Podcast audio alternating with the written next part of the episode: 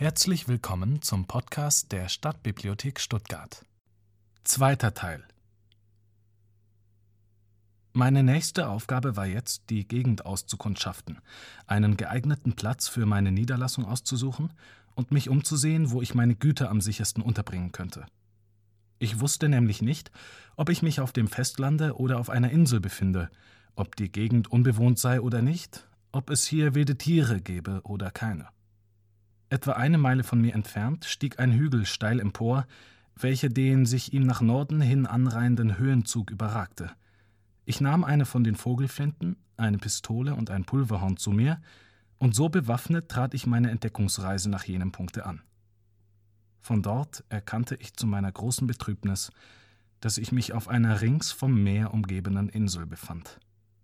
Kein Land war zu sehen, ausgenommen einige Felsen in ziemlicher Entfernung und zwei kleinere Inseln, die etwa drei Meilen westwärts ablagen. Ich bemerkte ferner, dass meine Insel unangebaut und wie deshalb mit gutem Grunde anzunehmen unbewohnt war, wenn es nicht etwa wilde Bestien dort gab, deren ich jedoch bis dahin keine wahrnahm. Nur eine große Menge mir unbekannter Vögel sah ich, von denen ich jedoch, auch nachdem ich einige getötet, nicht zu sagen vermochte, ob sie essbar seien.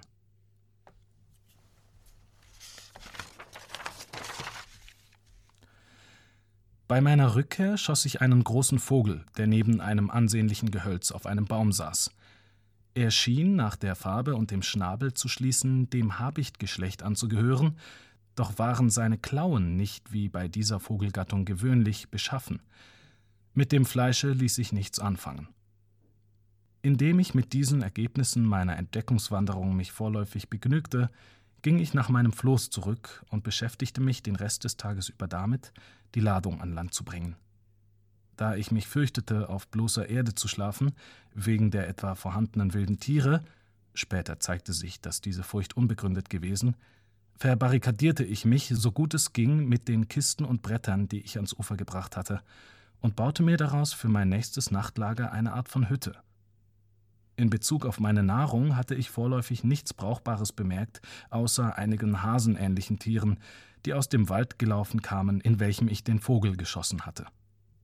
Ich bedachte nun, dass ich noch sehr mannigfache nützliche Gegenstände und vor allem das Tau- und Segelwerk aus dem Schiffe holen konnte. Daher beschloss ich, eine weitere Reise an Bord des gestrandeten Fahrzeugs zu unternehmen, und da ich einsah, dass der nächst erfolgende Sturm dieses notwendig zertrümmern musste, nahm ich mir vor, mit Beiseitesetzung alles andern sofort zu retten, was möglich sei. Mein Floß wiederum zu der Fahrt zu benutzen, erschien mir nach reiflicher Erwägung nicht geraten, und so entschloss ich mich, den Weg zum Schiffe wieder ganz in der früheren Weise zu machen.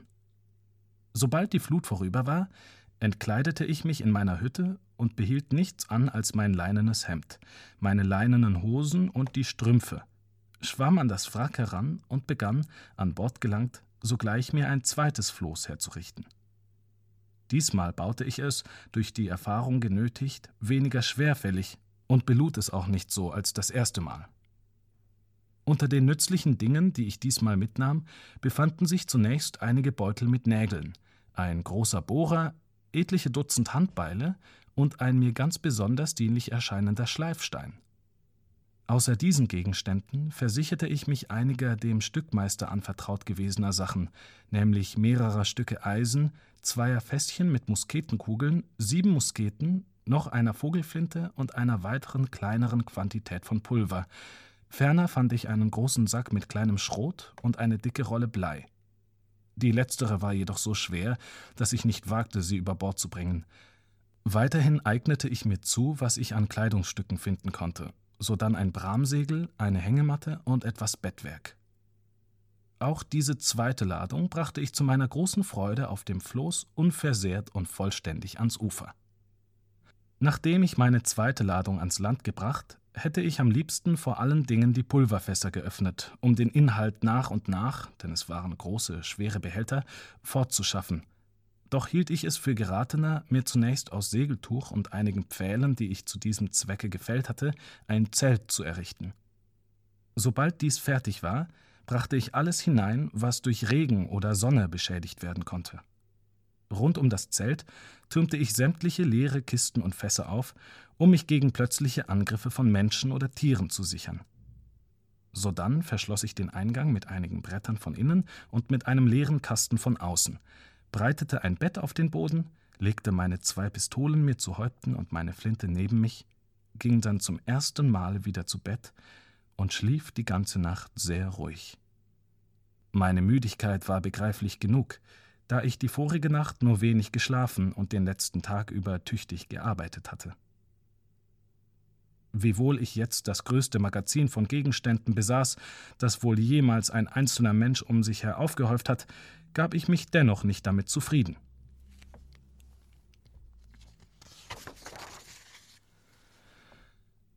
Denn da das Schiff noch in seiner früheren Stellung verharrte, glaubte ich mich verpflichtet, daraus zu holen, was ich nur bekommen konnte. So ging ich denn jeden Tag bei niedrigem Wasser an Bord und schaffte diesen und jenen Gegenstand herüber. Das dritte Mal holte ich mir, so viel ich vermochte, vom Takelwerk, alle dünnen Seile und Stricke, ein Stück Leinwand, das zum Ausbessern der Segel bestimmt war, und das Fass mit dem nassen Pulver. In der Folge bemächtigte ich mich nach und nach des sämtlichen Segeltuchs, ließ es jedoch nicht ganz, sondern schnitt es kurzerhand in Stücke, da es nur noch als bloße Leinwand zu verwenden war. Wie groß aber war meine Freude, als ich nach fünf oder sechs solcher Fahrten, während ich schon glaubte, das Schiff enthalte nichts Brauchbares mehr für mich, noch eine große Tonne mit Brot, drei ansehnliche Behälter mit Rum und Spiritus, eine Schachtel mit Zucker und ein Fässchen mit feinem Mehl entdeckte. Ich leerte die Brottonne aus, wickelte die Brote einzeln in Segelstücke und brachte alles wohlbehalten ans Ufer.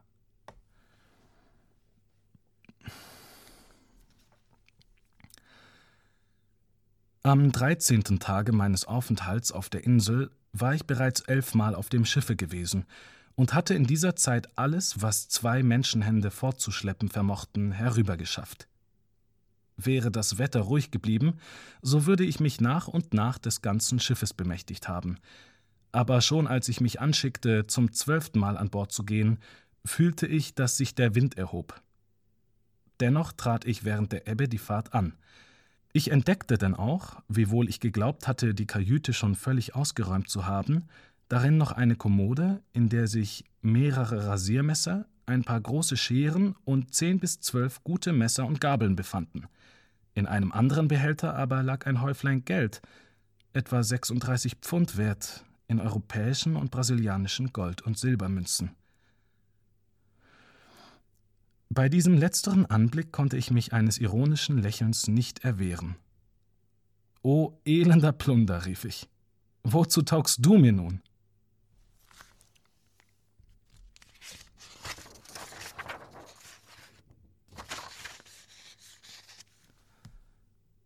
Du bist hier nicht wert der Mühe, dich im Wege aufzulesen. Eines jener Messer nützt mehr als dein ganzer Haufe. Bleib, wo du bist, und ertrinke wie ein Tier, um das es sich nicht lohnt, ihm das Leben zu retten. Nach besserer Überlegung nahm ich jedoch trotzdem das Geld mit. Ich wickelte meine sämtliche Beute in ein Stück Leinwand und schickte mich an, ein neues Floß herzustellen. Während ich eben daran gehen wollte, sah ich, dass der Himmel sich zuzog. Zugleich steigerte sich der Wind, und nach einer Viertelstunde wehte eine ganz frische Brise vom Lande her. Sofort überlegte ich, dass ich mit einem Floß nicht dem Wind entgegen landen könne und dass ich vor Beginn der Flut hinüber sein müsse, wenn ich überhaupt ans Ufer gelangen wolle. Da sprang ich denn ohne weiteres ins Wasser und schwamm nach der Küste, allerdings nicht ohne erhebliche Anstrengung, teils wegen des Gewichts, das ich zu tragen hatte, teils wegen der Strömung des Wassers. Denn der Wind war heftig geworden, und bis die volle Flut eintrat, hatte sich ein förmlicher Sturm erhoben. Da aber war ich schon wohlbehalten zu meinem kleinen Zelt gelangt, wo ich, meinen ganzen Reichtum um mich hergebreitet, sicher lag. Es stürmte die ganze Nacht hindurch, und als ich am Morgen mich umsah, war das Schiff verschwunden. Nun gereichte es mir zum Trost, dass ich keine Zeit und Mühe versäumt hatte, was mir nützlich sein konnte, aus demselben herüberzuschaffen. Ich konnte jetzt von dem Fahrzeug und dem, was es etwa noch enthielt, nichts mehr hoffen.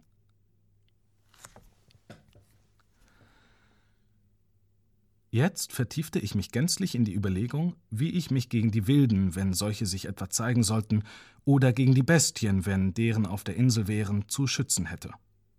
Ich war anfangs unschlüssig, ob ich mir eine Höhle in die Erde graben oder ein Zelt über derselben errichten sollte. Endlich entschloss ich mich, beides zu tun. Die Art und Weise, wie ich es bewerkstelligte, wird dem Leser nicht uninteressant sein.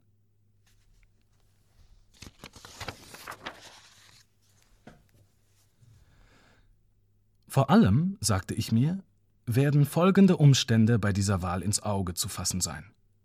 Erstens gesunde Lage und frisches Wasser, sodann Schutz vor der Sonnenhitze, Sicherung vor wilden Menschen oder Tieren, endlich ein freier Ausblick auf die See, damit du, wenn Gott dir ein Schiff auf Seeweite nahe kommen lässt, nicht die Gelegenheit zu deiner Befreiung versäumst.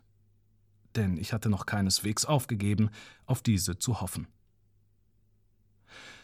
Bei dem Suchen nach einer geeigneten Stelle fand ich dann auch eine kleine Ebene neben einem felsigen Hügel, der wie die Front eines Hauses steil nach Jena hinabfiel, so dass von oben her kein lebendes Wesen so leicht an mich herankommen konnte. An der Seite dieses Felsens war eine Höhlung wie der Eingang zu einem Keller, ohne dass jedoch der Felsen an dieser Stelle wirklich ausgehöhlt gewesen wäre. Ehe ich das Zelt errichtete, zog ich vor der Höhlung einen Halbkreis, 10 Ellen im Halbmesser von dem Felsen aus und 20 Ellen im Durchmesser, von seinem einen Endpunkt bis zum anderen gerechnet. In diesem Halbkreis pflanzte ich zwei Reihen Palisaden, die ich in den Boden schlug, bis sie fest wie Pfeiler standen. Sie ragten fünfeinhalb Fuß von der Erde empor und waren oben zugespitzt. Beide Reihen standen nur sechs Zoll voneinander entfernt. Dann legte ich die aus dem Schiffe abgeschnittenen Tauenden reihenweise zwischen die Pfähle und schlug andere Palisaden, die sich wie Strebepfeiler gegen jene stützten, auf der Innenseite in die Erde. Der so errichtete Zaun war dermaßen stark, dass weder Menschen noch Tiere ihn hätten durchbrechen oder übersteigen können. Am meisten Mühe bei der ganzen Arbeit kostete es mich, die Pfähle in dem Wald zu fällen, sie an Ort und Stelle zu schaffen und in den Boden einzutreiben. Zum Eingang in diesen Platz bestimmte ich nicht eine Tür, sondern ich überstieg den Zaun stets mit Hilfe einer kurzen Leiter. Befand ich mich in der Einfriedung, so zog ich die Leiter hinter mir her und war so, wie ich glaubte, gegen alle Welt sicher verschanzt. Indes sah ich später ein, dass all diese Vorsichtsmaßregeln unnötig gewesen waren. In meine neue Festung brachte ich nun mit unsäglicher Mühe all meine Reichtümer, die Lebensmittel, die Munition, das Werkzeug und was ich sonst oben erwähnt habe. Sodann errichtete ich mir ein großes Zelt, und zwar um vor dem Regen, der zu gewisser Jahreszeit hier sehr heftig ist, geschützt zu sein, ein doppeltes. Das heißt, ich spannte über ein kleines Zelt ein größeres, das ich oben mit einem Stück geteerter Leinwand bedeckte, welche ich unter den Schiffssegeln gefunden hatte. Statt in dem Bett, das ich an Land gebracht, zu schlafen, nahm ich von jetzt an mein Nachtlager in einer sehr guten Hängematte, die früher dem Steuermann gehört hatte. In das Zelt brachte ich alle meine Vorräte, die keine Nässe vertragen konnten. Nachdem ich nun meine Güter solcher Gestalt sämtlich hereingeschafft, verschloss ich den bis dahin offen gelassenen Eingang und stieg von nun an, wie gesagt, mittels der Leiter aus und ein. Hierauf machte ich mich daran, ein Loch in den Felsen zu graben, trug alle Erde und Steine, die ich dabei losarbeitete, durch das Zelt und legte sie terrassenförmig um den Zaun, so dass der Erdboden auf dessen Innenseite etwa anderthalb Fuß höher wurde als der äußere. Zugleich gewann ich dabei just hinter meinem Zelt eine Höhlung, die mir für meine Behausung als Keller diente. Schwere Arbeit und manchen Tag kostete es, bis ich alle diese Dinge zustande brachte. Aus der Zwischenzeit sind einige Umstände, die mein Nachdenken in Anspruch nahmen, nachträglich zu erwähnen. Einmal, während ich an meinem Zelt und an der Höhlung arbeitete, erhob sich ein starkes Gewitter. Aus dunklem, dicken Gewölk zuckte plötzlich ein Blitz und ein gewaltiger Donnerschlag folgte. Rascher noch wie dieser Blitz überkam mich der Gedanke: Oh weh, mein Pulver! Das Herz bebte mir bei der Überlegung, dass ein einziger Blitzstrahl meinen ganzen Vorrat vernichten könne, von dem, so meinte ich, nicht nur die Verteidigung, sondern auch die Ernährung meines Lebens gänzlich abhängig sei. Ich war von jenem Gedanken so betroffen, dass ich, sobald der Sturm vorüber war, alles andere stehen und liegen ließ, um nur Beutel und Kästen anzufertigen, in denen ich das Pulver verteilen und in kleinen Partien aufheben wollte. Denn ich hoffte, es würde dann wenigstens nicht alles zu gleicher Zeit vom Feuer verzehrt werden. Diese Beschäftigung zur Sicherung meines Schießbedarfs unterbrach ich jeden Tag durch Pausen, in denen ich wenigstens einmal mit dem Gewehre ausging, sowohl zum Vergnügen als auch um zu sehen, ob ich irgendetwas Essbares erlegen könne. Zu gleicher Zeit beabsichtigte ich hierbei, mich möglichst mit dem, was die Insel hervorbrachte, bekannt zu machen. Gleich auf dem ersten dieser Streifzüge entdeckte ich zu meiner großen Befriedigung, dass es hier Ziegen gab. Bei der ersten Jagd auf diese Tiere erlegte ich eine Geiß, die ein Junges säugte. Das tat mir nun sehr leid. Als die Alte tot hingefallen war, stand das Lamm ganz still neben ihr, bis ich kam und sie aufhob, worauf das Junge mir nach meiner Einfriedung folgte. Ich legte die Ziege von den Schultern ab und hob das Lamm über die Einpfählung. Meine Hoffnung, es aufziehen zu können, erfüllte sich nicht, denn da es nicht fressen wollte, musste ich es gleichfalls töten und zu meinem Unterhalt verwenden. Die beiden Tiere versahen mich auf lange Zeit mit Fleisch, da ich nur wenig aß und mit meinen Vorräten überhaupt, besonders aber mit dem Brot, so sparsam als möglich umging. Nachdem ich mich nun fest angesiedelt hatte, fand ich es unumgänglich nötig, mir einen Platz zur Feuerung und Brennmaterial zu verschaffen. Ehe ich berichte, wie ich dies bewerkstelligte, muss ich zunächst angeben, welche sehr verschiedenartigen Gedanken mir, seit ich die Insel bewohnte, durch den Kopf gingen. Die Aussicht, die sich vor meinem innern Auge eröffnete, war sehr düster. Ich war an dies Eiland nur durch einen heftigen Sturm getrieben, der mich gänzlich von dem beabsichtigten Kurs und hunderte Meilen weit von den gewöhnlichen Handelswegen verschlagen hatte. Daher hatte ich guten Grund anzunehmen, dass ich nach dem Ratschluss des Himmels auf diesem öden Fleckchen Erde in trostloser Weise mein Leben endigen solle. Immer aber wurden diese Gedanken durch irgendeine andere Betrachtung rasch in eine abweichende Richtung geleitet. Besonders einmal, als ich, das Gewehr in der Hand, am Strande handelnd über meine Lage nachdachte und mir jede vermessene Frage wieder aufstieß, drängte sich mir die Erwägung auf, ja, es ist wahr, du bist in einer trostlosen Lage, aber gib dir doch Antwort auf dies. Wo sind deine Gefährten? Waret ihr nicht zu Elfen in dem Boot? Wo sind die anderen zehn? Warum sind denn nicht sie gerettet und warum bist du nicht untergegangen? Warum hast du allein diese Auszeichnung erfahren? Ist es besser hier zu sein oder dort in den Fluten? Hat man nicht die Pflicht, alles Übel zugleich mit dem, was es Gutes bietet, zu betrachten und mit dem zu vergleichen, was schlimmer sein könnte? Dann fiel mir ein, wie gut für meinen Unterhalt hier gesorgt sei und in einer wie viel schlimmern Lage ich mich befinden würde, wenn nicht zufällig das Schiff von dem Platz aus, an dem es gescheitert war, so nahe ans Land getrieben worden war, dass ich alle jene Dinge daraus zu holen vermochte. Und ferner, wie traurig meine Existenz sein würde, wenn sie so geblieben wäre, wie da ich zuerst ans Ufer kam, ohne alle Notwendigkeiten des Lebens. Vor allem aber, was würde ich ohne ein Gewehr, ohne Munition, ohne jedes Arbeitswerkzeug, ohne Kleider und Betten, ohne Zelt oder sonstiges Obdach angefangen haben? Dann erinnerte ich mich, dass ich jetzt alle diese Dinge reichlich besitze und mich auf dem Wege befinde, mir meinen Unterhalt auch ohne die Gewehre verschaffen zu können, wenn meine Munition einmal verbraucht sein würde. Nun aber will ich den traurigen Bericht von einem einsamen Dasein, wie es vielleicht nie ein anderer Mensch auf Erden geführt hat, von seinem Beginne an erzählen und in aller Ordnung fortführen. Wir hatten nach meiner Berechnung den 30. September, als ich den Fuß zuerst auf das fürchterliche Eiland setzte. Es war also die Jahreszeit, in welcher bei uns die Sonne in der herbstlichen Tag- und Nachtgleiche steht. Und dort dagegen glühte sie senkrecht über meinem Scheitel. Wie ich durch eine Berechnung, die ich angestellt, zu wissen glaubte, lag meine Insel 9 Grad 22 Minuten nördlich von der Linie. Nach etwa zwölf Tagen fiel mir ein, dass, wenn ich keine Vorkehrungen treffe, ich aus Mangel an Büchern, Feder und Tinte in der Zeitrechnung irre werden müsse und bald sogar den Sonntag nicht mehr von den Wochentagen würde unterscheiden können. Um dies zu verhindern, erfand ich folgendes Auskunftsmittel. Ich schnitt mit meinem Messer auf eine große Tafel, die ich kreuzförmig an einen Pfahl befestigte, den ich da, wo ich gelandet war, in die Erde getrieben hatte, die Worte ein Hier bin ich am 30. September 1659 gelandet. An den Seiten dieses viereckigen Pfahls machte ich täglich mit dem Messer einen Einschnitt, an jedem siebenten Tage einen doppelt so langen als an den übrigen, und wiederum am ersten Tage jedes Monats eine doppelt so große Einkerbung, als diejenige für die Sonntage waren.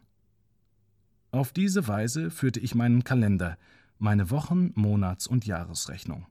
Ich habe hier noch zu bemerken, dass unter den Gegenständen, die ich vom Schiffe gebracht, sich einige an sich ziemlich wertlose, mir aber sehr nützliche befanden, die ich oben zu erwähnen unterlassen habe. Hierzu gehörten unter anderem Feder, Tinte, Papier, die ich zum Teil aus den Vorräten des Kapitäns, des Steuermanns, des Stückmeisters und des Zimmermanns entnommen hatte, ferner mehrere Kompasse, einige mathematische Instrumente, Quadranten, Ferngläser, Karten und Schifffahrtsbücher. Das alles hatte ich zusammengerafft, ohne viel darüber nachzudenken, ob ich es jemals brauchen könne oder nicht. Auch drei gute Bibeln waren mir in die Hände gefallen.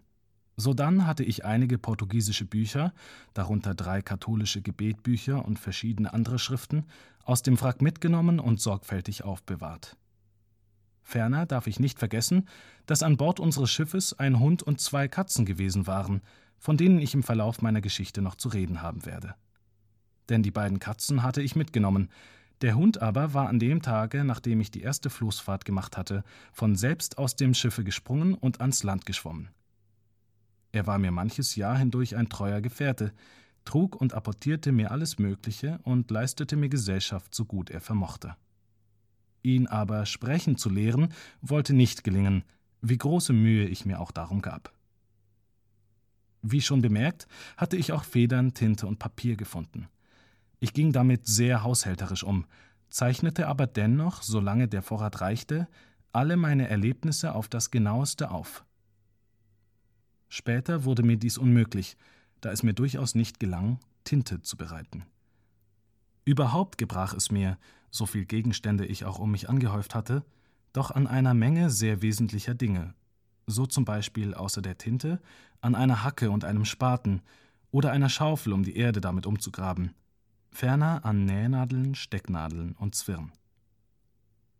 Dieser Mangel an Gerätschaften erschwerte natürlich alle meine Arbeiten, und so dauerte es zum Beispiel fast ein Jahr, bis ich die Einzäunung meiner Wohnung beendigt hatte.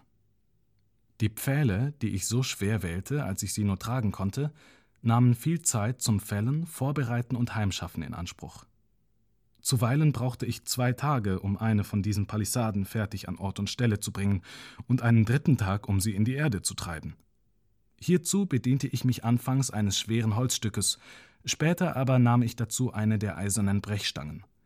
Trotzdem war es ein mühsames und zeitraubendes Werk, diese Pfähle festzumachen. Aber was lag daran, dass irgendetwas, das ich verrichtete, Zeit kostete, da ich ja deren in Überfluss hatte?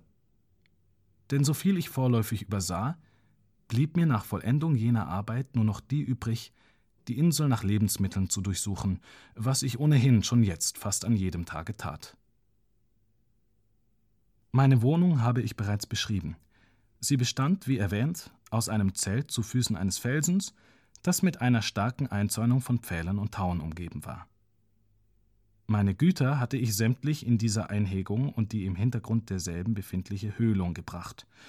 Anfangs hatten sie dort einen unordentlichen Haufen gebildet und mir allen Platz weggenommen, so dass ich kaum mich hatte rühren können. Daher hatte ich mich daran gemacht, die Höhle zu erweitern und tiefer in den Felsen einzudringen. Dieser bestand aus lockerem Sandstein und gab leicht nach. Ich begann sodann, mir diejenigen Gegenstände anzufertigen, die mir die notwendigsten schienen, nämlich vor allem einen Tisch und einen Stuhl, da ich ohne diese nicht einmal die geringe Behaglichkeit, die mir auf der Welt geboten war, zu genießen vermocht haben würde. Denn ohne Tisch hätte ich weder Schreiben noch Essen noch andere dergleichen Geschäfte mit einiger Bequemlichkeit vornehmen können. Hierbei kann ich nicht umhin zu bemerken, dass, da die Vernunft die Wurzel und der Ursprung der Mathematik ist, jedermann durch vernünftige Berechnung und Ausmessung der Dinge binnen kurzer Zeit ein Meister in allen mechanischen Künsten zu werden vermag. Ich hatte in meinem früheren Leben niemals Handwerkszeug zwischen den Fingern gehabt, und trotzdem erkannte ich jetzt bald, dass es mir durch Arbeit, Ausdauer und Eifer möglich sein würde, alles, was ich brauchte, wenn ich nur das nötige Geräte gehabt hätte, selbst anzufertigen. Zunächst machte ich mir aus den kurzen Latten, die ich auf meinem Floße aus dem Schiffe geholt hatte, Tisch und Stuhl. Ferner brachte ich große Fächer von anderthalb Fuß Breite übereinander an der Seitenwand meiner Höhle an, um alle meine Werkzeuge, Nägel und eisernen Geräte darauf zu legen und alles zur größeren Bequemlichkeit an einer bestimmten Stelle zu haben. Hierauf schlug ich Pflöcke in die Felswand, um ein Gewehr und anderes dergleichen daran zu hängen. Meine Höhle sah jetzt aus wie ein großes Magazin von allen unentbehrlichen Dingen, und ich hatte jegliches so zur Hand, dass diese Ordnung mir ein großes Vergnügen gewährte. Von nun an begann ich auch ein Tagebuch zu führen und darin meine täglichen Beschäftigungen zu verzeichnen. Tagebuch Den 30. September 1659 Ich armer, unglückseliger Robinson Crusoe habe bei einem fürchterlichen Sturm Schiffbruch gelitten und bin auf diese traurige Insel geraten, der ich den Namen das Eiland der Verzweiflung gegeben habe. Alle meine Schiffsgefährten sind ertrunken, und ich selbst bin nur mit Not dem Tode entronnen. Den 1. Oktober. Am Morgen sah ich mit großer Verwunderung, dass das Schiff von der Flut dem Ufer weit näher getrieben war, als es am vorigen Tage gelegen hatte. Es war mir ein Trost, es aufrecht stehen und unzertrümmert zu sehen, denn ich hoffte, wenn sich der Wind lege, könne ich an Bord gehen, um Lebensmittel und sonstige notwendige Gegenstände holen zu können. Vom 1. bis zum 24. Oktober. Alle diese Tage wendete ich nur zu verschiedenen Fahrten nach dem Schiff an, aus welchem ich, jedes Mal die Zeit der Flut benutzend, auf Flößen ans Land brachte, was ich nur vermochte. Den 26. Oktober. Ich wanderte heute fast den ganzen Tag am Strande umher, um einen Platz für meine Niederlassung zu finden. Den 1. November. Ich schlug mein Zelt unter dem Felsen auf und schlief dort die Nacht zum ersten Mal. Den 4. November. Die Frühstunden verwendete ich dazu, meine Arbeitszeit regelmäßig einzuteilen. Die Morgenzeit bestimmte ich zu einem zwei- bis dreistündigen Ausgang mit dem Gewehr, vorausgesetzt, dass es nicht regnet. Hierauf will ich bis etwa 11 Uhr arbeiten und dann verzehren, was ich gerade Essbares habe. Von 12 bis 2 Uhr gedenke ich mich zum Schlafe niederzulegen, da das Wetter ungemein heiß ist. Der Abend soll dann wieder für die Arbeit bestimmt sein. Den 7. November. Es hat sich jetzt schönes Wetter eingestellt. Die kommenden Tage verwendete ich dazu, um mir einen Stuhl zu verfertigen. Mit großer Mühe brachte ich auch ein leidliches Gestell zustande. Den 17. November. Heute begann ich hinter meinem Zelt in den Felsen zu graben, um mir größere Bequemlichkeit zu verschaffen. Diese ganze Zeit über arbeitete ich sehr angestrengt, wobei mir jedoch der Regen viele Tage, ja einige Mal ganze Wochen hindurch hinderlich war. Doch hielt ich mich nicht vollkommen sicher, bis ich die Einhegung vollendet.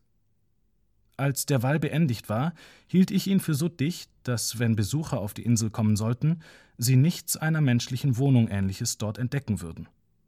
Dass ich mit dieser Ansicht recht hatte, wird sich später bei einer merkwürdigen Gelegenheit zeigen. Bei der Ordnung meines Hauswesens fühlte ich aufs Neue, dass mir verschiedene Dinge doch noch sehr abgingen, ich neben anderem keine Kerzen besaß.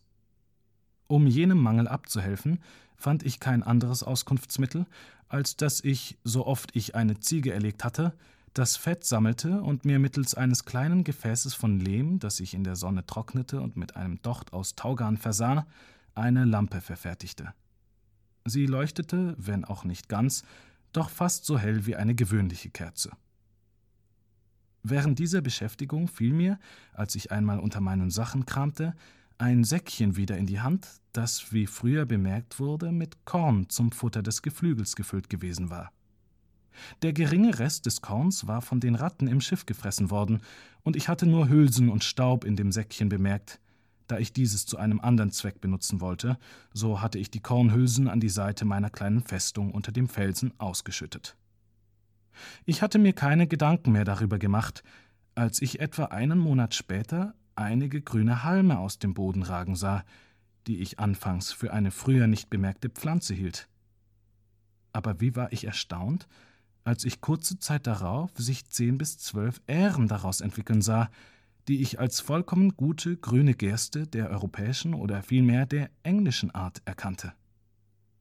Noch mehr stieg meine Überraschung, als ich in der Nähe, dem Fels entlang, auch noch andere Halme erblickte, die ich von meinem Aufenthalt in Afrika her als Reisähren kannte. Wie man sich denken kann, bewahrte ich die Ähren, sobald sie reif geworden, sorgfältig auf. Ich beschloss, die darin enthaltenen Körner wieder auszusäen und hoffte dadurch bald eine hinreichende Menge Frucht zu erhalten, um Brot daraus bereiten zu können. Jedoch durfte ich erst im vierten Jahre mir erlauben, von diesem Korn zu essen, und selbst dann nur sparsam, wie ich seinerzeit berichten werde. Ich verlor nämlich die ganze erste Aussaat, weil ich nicht die geeignete Zeit beobachtet und sie unmittelbar vor den trockenen Monaten ausgestreut hatte, so dass sie nicht aufkam oder wenigstens nicht in erwünschter Menge Frucht trug. Außer der Gerste fand ich, wie erwähnt, auch 20 bis 30 Reishalme, die ich mit gleicher Sorgfalt aufhob und in gleicher Weise benutzte. Ich entdeckte nämlich eine Methode, die Körner zu kochen, statt das Mehl davon zu backen, wiewohl mir auch das Letztere später gelang. Diese drei oder vier Monate hindurch arbeitete ich überaus angestrengt, um meine Einzäunung fertig zu bekommen. Schon am nächsten Tage aber, nachdem ich die Einfriedung vollendet, wäre fast meine ganze Arbeit über den Haufen geworfen worden und ich selbst wäre beinahe umgekommen. Die Sache verhielt sich so. Ich war hinter meinem Zelte gerade am Eingang in die Höhle beschäftigt, als mich ein unerwartetes Ereignis furchtbar erschreckte. Ich sah nämlich die Erde, welche die Decke meiner Höhle bildete, mit einem Mal sich loslösen und von dem Gipfel des Hügels über mir herabstürzen. Zwei der Pfähle, mit welchem ich die Wölbung gestützt hatte, krachten mit fürchterlichem Lärm zusammen. Aus Furcht, lebendig begraben zu werden, rannte ich nach meiner Leiter und glaubte mich nicht eher im Sichern und vor den herabstürzenden Felsen geschützt, als bis ich über meine Palisadierung geklettert war. Kaum hatte ich den Fuß auf den Boden gesetzt, als ich erkannte, dass ein schreckliches Erdbeben die Ursache der Erschütterung war. Der Erdboden, auf dem ich stand, wurde nämlich dreimal in Zwischenräumen von je etwa acht Minuten durch solche Stöße erschüttert, dass sie das festeste Gebäude umgeworfen haben würden. Ein großes Stück der Felsspitze, die ungefähr eine halbe Meile von mir entfernt über das Ufer ragte, stürzte mit einem so entsetzlichen Getöse, wie ich es im Leben nicht gehört, in das Meer. Auch dieses befand sich in heftiger Bewegung, und wie mir schien, waren die Stöße unter dem Wasser noch stärker als die auf der Insel. Ich erschrak so sehr, denn ich hatte dergleichen nie erlebt und auch niemals nur davon erzählen gehört, dass ich wie tot vor Bestürzung war. Die Erderschütterung machte mir übel, als ob ich seekrank sei. Erst der Lärm des herabstürzenden Felsens erweckte mich wieder aus meiner Betäubung, und ich glaubte jetzt nichts anderes, als der Hügel werde zusammensinken und mein Zelt nebst meiner ganzen Habe begraben, ein Gedanke, der mir abermals das Herz erbeben machte. Als ich nach einiger Zeit bemerkte, dass keine weiteren Erderschütterungen eintraten, fing ich an, ruhiger zu werden und dachte darüber nach, was ich jetzt anfangen solle. Ich erwog, dass ich, wenn die Insel solchen Erderschütterungen öfters ausgesetzt sei, in der Höhle nicht wohnen bleiben könne, sondern darauf sinnen müsse, mir auf einem freien Platze ein Hüttchen zu bauen und es wiederum, um mich vor wilden Tieren und Menschen zu sichern, mit einer Einfriedung zu versehen. Denn ich glaubte, wenn ich hier wohnen bliebe, würde ich früher oder später sicher lebendig begraben werden.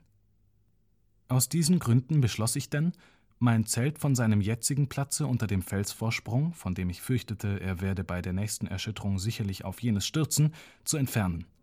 Die beiden nächsten Tage, den 19. und 20. April, verwendete ich auf die Nachforschung nach einem Platz, wohin ich meine Wohnung verlegen sollte. Die Furcht, verschüttet zu werden, ließ mich nicht ruhig schlafen.